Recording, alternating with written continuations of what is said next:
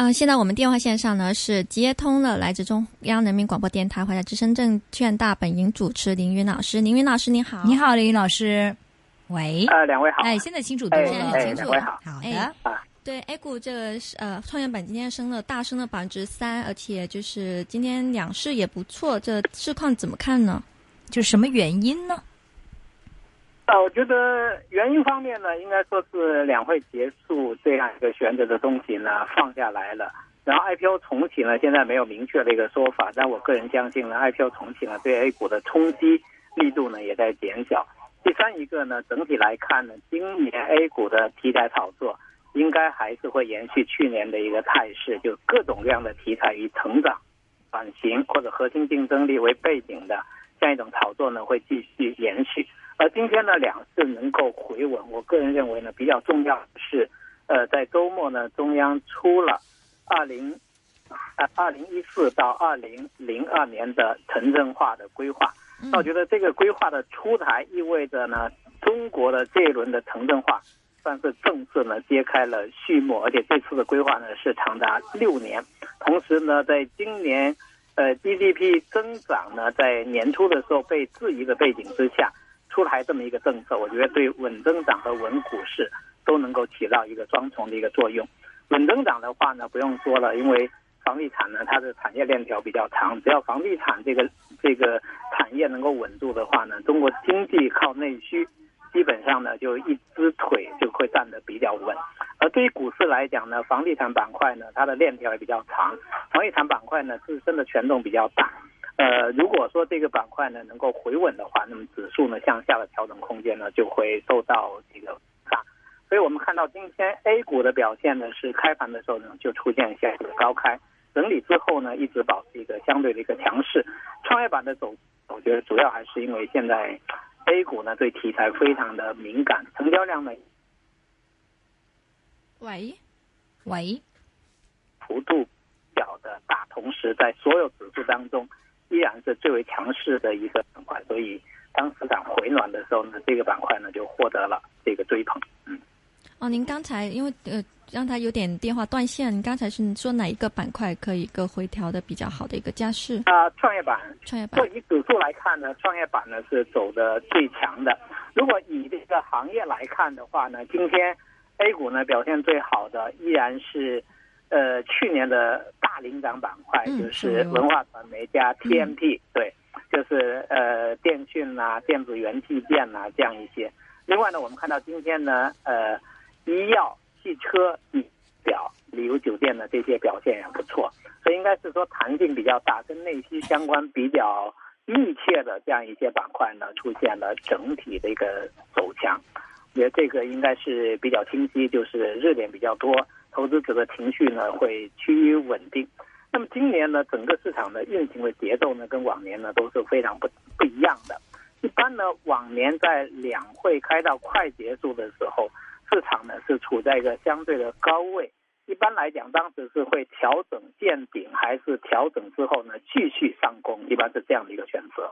那么今年呢 A 股呢走势呢在两会呢即将结束的时候。是处在一个年内的一个低点附近，也是处在呢近几年低点附近，所以呢，对于两会结束来讲呢，就变成说，能够不能够守住，有没有继续反弹的一个机会啊？所以 今年跟往年呢不一样。那我觉得呢，A 股呢现在它的一个特点呢，是在去年的时候呢，通过题材炒作呢，已经把天花板呢打开，而今年呢，有可能会把地板呢。这个给稳住，就是低估值的蓝筹股的品种会有稳住的一个机机会。那么从这个前段时间到现在呢，整个蓝筹股板块呢有轮番表现的这样的一个特点。一个呢是像中石油、中石化，这是在国企改革的背景之下出现了一个上涨。而万科为代表的房地产板块呢，现在也显示出来呢，估值很低，题材很多。比如说像万科转板 H 股，算是一个题材。自身估值比较低，修复算是一个题材，甚至有人在想，说万科呢，如果转型它的市区服务，呃，也会有比较大的一个潜力，因为万科每年的销售规模呢将近两千个亿，它现在呢有效的，就它市区覆盖的有效的户数已经超过五十万户，那么这里头呢，覆盖的人群也是非常庞大，而且属于中国呢有产阶级，就是有房产的这个阶层，还是偏富裕的一个阶层。所以这里头呢也蕴含比较多的机会。而城镇化的话呢，像对这种龙头个股呢，更加不用说了，肯定是呃呃不确定性呢会得到这个消除。另外呢，上周末的时候呢，央行连续出招，央行出招当中呢，一个是。呃，叫停了这个二维码支付，叫停了像虚拟信用卡。那么这个意味着呢，互联网金融呢对传统金融的冲击已经受到了监管，或者说互联网金融在过快发展过程当中呢蕴含的风险已经受到这个央行的一个注意。还有呢，就是支付宝、财付通这种转账，呃，额度上面呢受到限制，也会使得他们对传统的。银行业的冲击啊，会有所控制。那么这个呢，我觉得不一定能够带来呢金融板块的走强，但是至少会使得金融板块向下的调整的理由呢会有所减少。还有呢，就是我们看到呢，汽车啊、家电等等这些呢，在这段时间呢都表现的就是呃比较活跃啊，也对指数的稳定呢有作用。而国际市场上面呢，黄金价格走强呢，在国内呢就反映为有色板块的这个回稳。国内对新能源汽车、新能源的追逐呢，又使得资源类的一些个股呢也有表现的机会。所以目前来讲呢，就题材很多个股表现的机会呢还是比较活跃，但成交量呢呈现出放大以后的缩量的状态。就是今年呢马年开局的时候呢，A 股的成交水平呢是上了一个大的台阶，一下子呢就上到每天有三千亿的一个成交水平。然后呢，前段时间杀跌以后呢，就稳定了在。两千三百亿左右，那么随后呢出现了创新低，就调整了创新低，成交量呢就进一步萎缩到呢呃两千亿以下。那么今天呢依然可以看到呢整个市场的是缺乏成交量的，呃两市呢合计呢呃一千七百多亿，所以今天的企稳，今天比较大的一个反弹，更多的可以看成了投资者不太愿意呢主动杀跌。嗯，刚才那个呃，林云，你刚才说到这个呃，有关这个电子支付的问题哈，因为上个礼拜我们这个腾讯呢是啊惨跌，今天也没止血，因为阿里巴巴也去美国上市嘛，连令到它这个私人独憔悴一点。但是我想问，因为有一些在网上说的这个嗯，就是阴谋论呐，就说是因为这个触动了，比如说像银联这种的。呃，他们的利益所在，所以就是触动了中央，然后呃用这个支付呃就是停止这个电子的什么支付，甚至刚才你说了后，现在后来还补充说可能有个上限，不要超过一万块钱等等哈，这是真的是有这种的阴谋论背后的原因呢？以你看，还是说纯粹是因为保障这个用户的安全呢？我觉得阴谋论呢显得格局呢太小了，央行不至于是阴谋论的一个一个产物，对吧？嗯。那么我觉得互联网上面的言论呢是比较容易受到互联网企业的操纵的。那么在这方面呢，腾讯也好，阿里也好，有绝对的优势，哪怕是央行也不是他的对手。所以言论的引导方面呢，肯定会对。央行有更多的质疑的声音，对银联呢有泼粪的这样的一个做法。嗯，我个人认为呢，叫停是必须的，也是应该的。因为因为什么呢？第一来讲，我觉得互联网金融呢，在过去的时间里头呢，发展的非常快。呃，我们也看到了它的魔力。但是与此同时呢，金融的安全问题其实也是暴露的比较多的。我们看一下今年央视做的三幺五晚会上面主打的一个类型呢，就是互联网诈骗。互联网诈骗呢，有时候是因为你产品本身有缺陷，比如说现在央行呢叫停二维码，叫停这个呃虚拟信用卡呢，它主要呢两条理由，一条理由呢就安全性，另外一条理由呢就是合规性。合规性讲的是原有的规矩你不能去突破，去踩边界，踩到红线以外。对吧？那么虚拟信用卡这是新的产品。那原来国内呢要求在办信用卡的时候呢，你至少是要拿着身份证，要在柜台办理，要有签字的手续，需要面对面的办理。那现在呢，如果说改成在网上做虚拟信用卡，那么信息的安全、身份的鉴别是有问题的。这个在合规性上面呢，肯定是需要有质疑。而这个二维码支付上面呢，我们可以看到，就是。木马的植入或者信息的这种泄密或者手机丢失以后呢，所带来的问题都非常非常的多。还有呢，对呃财付通或者支付宝呢，在转账上面，它成为一个资金的一个一个一个循环的一个转折转折的平台，呃，转款的一个平台，这个在呃一零年的相关规定里头是不允许的，所以我觉得是因为呢，互联网金融呢发展过快之后，大到呢央行不能不管。另外呢，金融业呢是在严格监管之下，产品本身要有安全性，还要央行或者银监会、证监会这些呢，在它的监管能力的这下，你不能说央行呢还在骑自行车，你弄了一个卫星在天上飞的，监管都没法监管，这肯定也不是不行。第三一个呢，要考虑呢用户的使用的一个能力。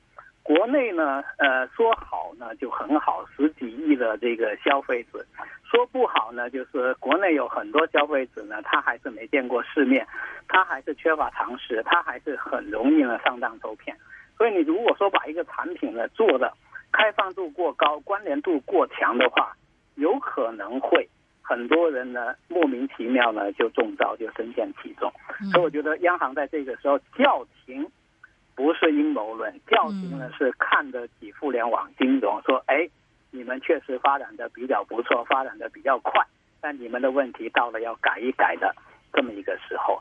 那么我们可以看到呢，互联网企业是很会造势的，比如说三人上一轮呢，央行叫停，就是外资呢不能在国内呢做支付的时候，那阿里巴巴呢当时干了一件什么事儿？他就把支付宝没有经过股东大会呢就剥离出去了，对吧？那那次呢？你说央行是在帮助阿阿里实现这个支付宝的这种呃体外循环嘛？肯定也不是，对吧？那不能上一次呢吃了占了便宜，这一次呢 出来了就来就就来泼粪。我个人是比较支持说，在互联网金融上面呢是要审慎一点的原则。我们可以讲讲，我们每个人身上的钱包会放在什么地方？一定是放在自己认为安全的地方。一定是放在呢加了几层保护的地方，但是如果说在支付上面呢过多的链接，相当于是大门开着、窗户开着、马路开着，我个人认为就很不安全。所以在这个背景之下呢，稍微叫停一下，审慎的来对待呢，我觉得有百利无一害。明白，但是现在这个规律是没有说正式的这个下来到底，因为我看说是草拟阶段，是不是？已经叫停，比如说二维码支付和这个和这个呃虚拟信用卡，这个是叫停。对。那么像支付宝、财付通的转账这一块呢，限额上面呢是征询意见。那么征询意见呢，我相信呢是存在商榷的空间，比如说。一千是不是太少？那一千我 OK 不 OK？这个有可能会存在这种调整的空间，但是限额应该是必然的。单笔的限额和呃整数的一个限额，就总额的一个限额，我觉得这个原则呢，央行大概不会放弃。明白？那淘宝他们不是现在也是在，不是淘宝网都是上网上支付的吗？那那可以做。支付呢，它这里头这样的，就是说你消费的支付呢没有问题，给的额度也比较大，比如说单笔是一千块，是五千块钱，月呢是一万块钱，这个其实对于普通人来讲，这个额度呢也比较大。那么其实现在呢受冲击比较大的，应该是从银行银行转到支付宝，然后从支付宝呢再转到这个 B 银行这种这种转账，就是脱离呃银联这个体系，然后呢。把银行之间的转账呢变成呃这个支付宝呢变成中转的这样一个转账，这个呢是现在呢是被被被限制的。我个人也认为这个是应该，因为金融相对来讲还是要要在央央行的这个眼皮底下运作呢。不是我我的意思就是说，比如说现在这个我们都在淘宝上买嘛，那那淘宝上的买的那那算是算会被限制吗？那个买东西。那就是有有限制，以前有没有？以前呢是这样，一直呢最早期的时候是最乱的，最乱的时候到什么程度呢？很多人把信用卡透支信用卡到支付宝，然后用支付宝呢去做房贷漏油，嗯，那是严重的违规的，嗯，对吧？最早的时候，嗯，当年就最早的时候最大的违规呢是用信用卡，然后转过支付宝，然后套现。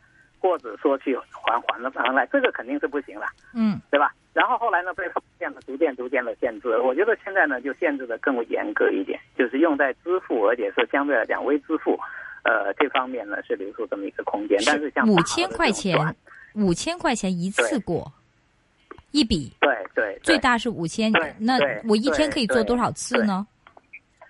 呃，一天好像两次吧。一天两次。哦 OK，就一一天可以交易一万块钱。就如果我在淘宝上买东西，是是这意思吗？对，但是呃，虚拟的信用卡是什么意思？是完全不不虚拟的信用卡呢，就是我们我们现在的信用卡呢，都是有一张卡的，对不？那它虚拟的信用卡呢，就是没有实物卡，嗯。它在网上呢申办，嗯，网上呢就可以使用，对，就是都是在网上的使用。那我觉得是这样的，就是说，因为它没有面对面这个手续，那么很多人有可能身份被盗领，嗯。就是嗯。别人用你的身份在网上呢去申办这个嗯信，用卡。有安全的我觉问题，得这是有呃对有安安全的问题。所以和中还有呢，就是嗯你的身份泄露之后呢，可能会有连锁的一个反应。明白因为其实一般人呢很难，呃，包括自己的卡，包括密码。你看很多人，特别是老年人，他很多那个密码都做的特别简单，一二三四五或四个八什么的，对，那有密码将来没密码。所以一定要考虑到呢，就这种问题。那么在今年的三幺五呃那个那个那个保护消费会指会上呢，就是有一个有一个诈骗的企业，他就伪装的很高大上，他说他他在香港呢是有一家公司啊，然后呢在国内呢就通过网上呢来来招人，来招这个资金，而且做报单中心，在国内呢骗了这个一个亿，那呃一百个亿，骗了一百个亿的资金。那很多人呢缺乏常识和贪婪到什么程度？这家公司呢说你一次报一千块钱美金，你就成为会员，就可以享受呢每天一点五的日结的回报，一点五倍，一点五百分之一点五，百分之一就是点五，你今天除一百块钱进去，到晚上明天你就一百零一点五块，啊哈，日每天这么滚的吧？哈哈，对吧？这个这个显然是不可能的，但是国内就有一些人是信，而且呢就被骗了很多钱。所以我觉得一个产品呢，一个是产品本身的成熟度，一个是跟监管的匹配度，另外一个呢还是要考虑到消费者使用者的使用能力。所以我认，为呢，像财付通也好，这个余额宝也好，它如果想推出呢高精尖的、比较先进的一些创新型的一些产品，它最好在使用者当中呢要有筛选。比如说，他可以在淘宝上面找那些已经好多好多个钻的，就是很适应互联网购物的这些，你发给他们卡这没问题。你要一般老头老太太的啥都不懂的，说哎这很好，什么都不用，给你一张卡，那就很危险。明白另外里头呢还是有所讲是究。另外这个二维码，我看到说是什么线上二维码可以用，线下不可以用，这是什么意思？呃，线下呢，因为线下大概就是要扫一下吧，对就是在在线下这个不可以用。线下呢，很多就是 O to O 啊，或者说什么微支付啊，什么那些的。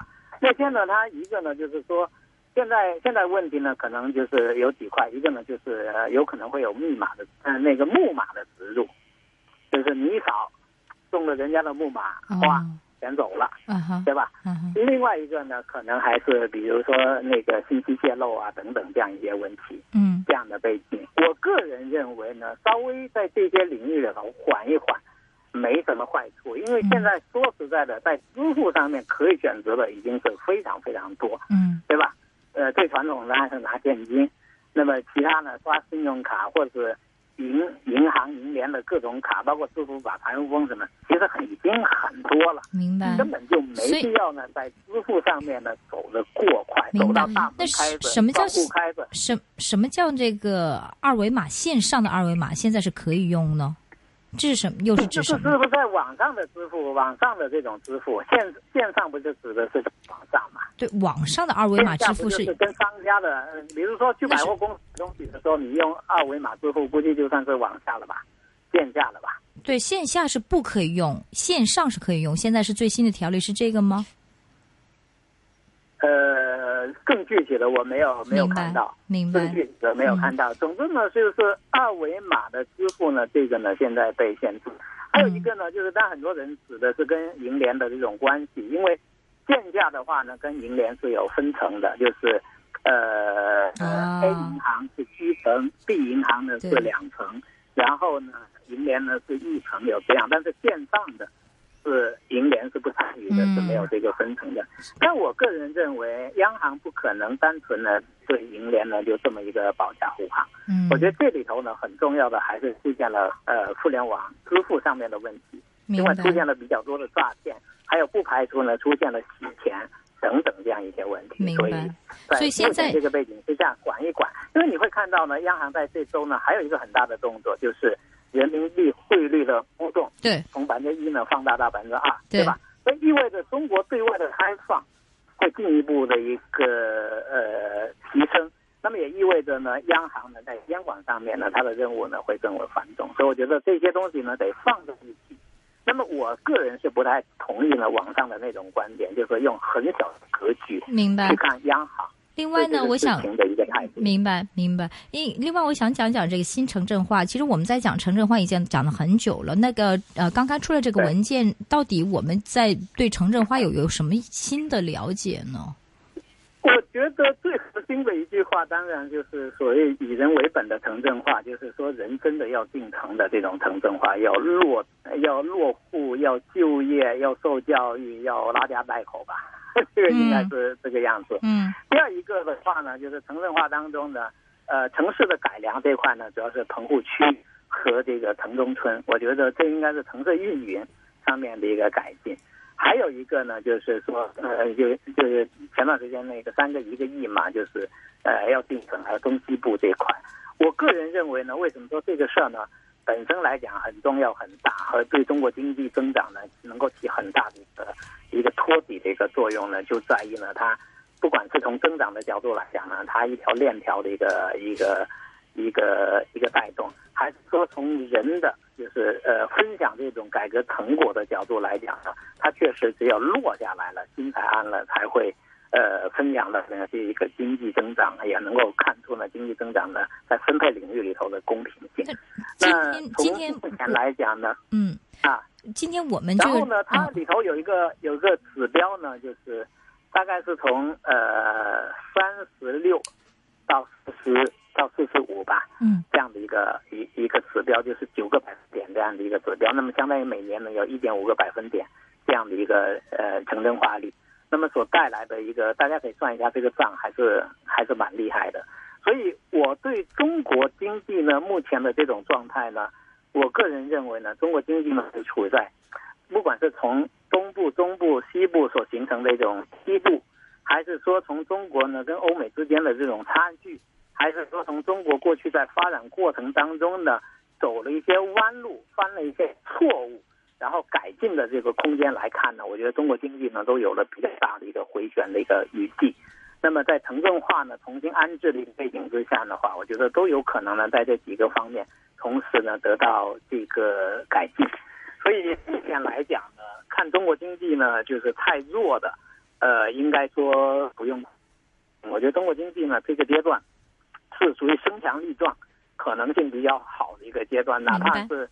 呃，摔一跤、闪压、下腰起来以后呢，都比较容易呢站住了，都都还比较好的这么一个阶段。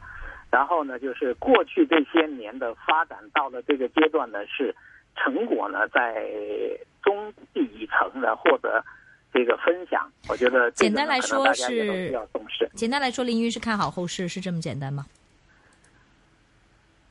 对，我觉得今年的 A 股呢，会是一个底部呢逐渐稳住的一个状态，然后天花板已经是被打开的一个状态，然后呢，就是市场的规模呢，跟整个经济总量的规模来比，其实已经变得比较小。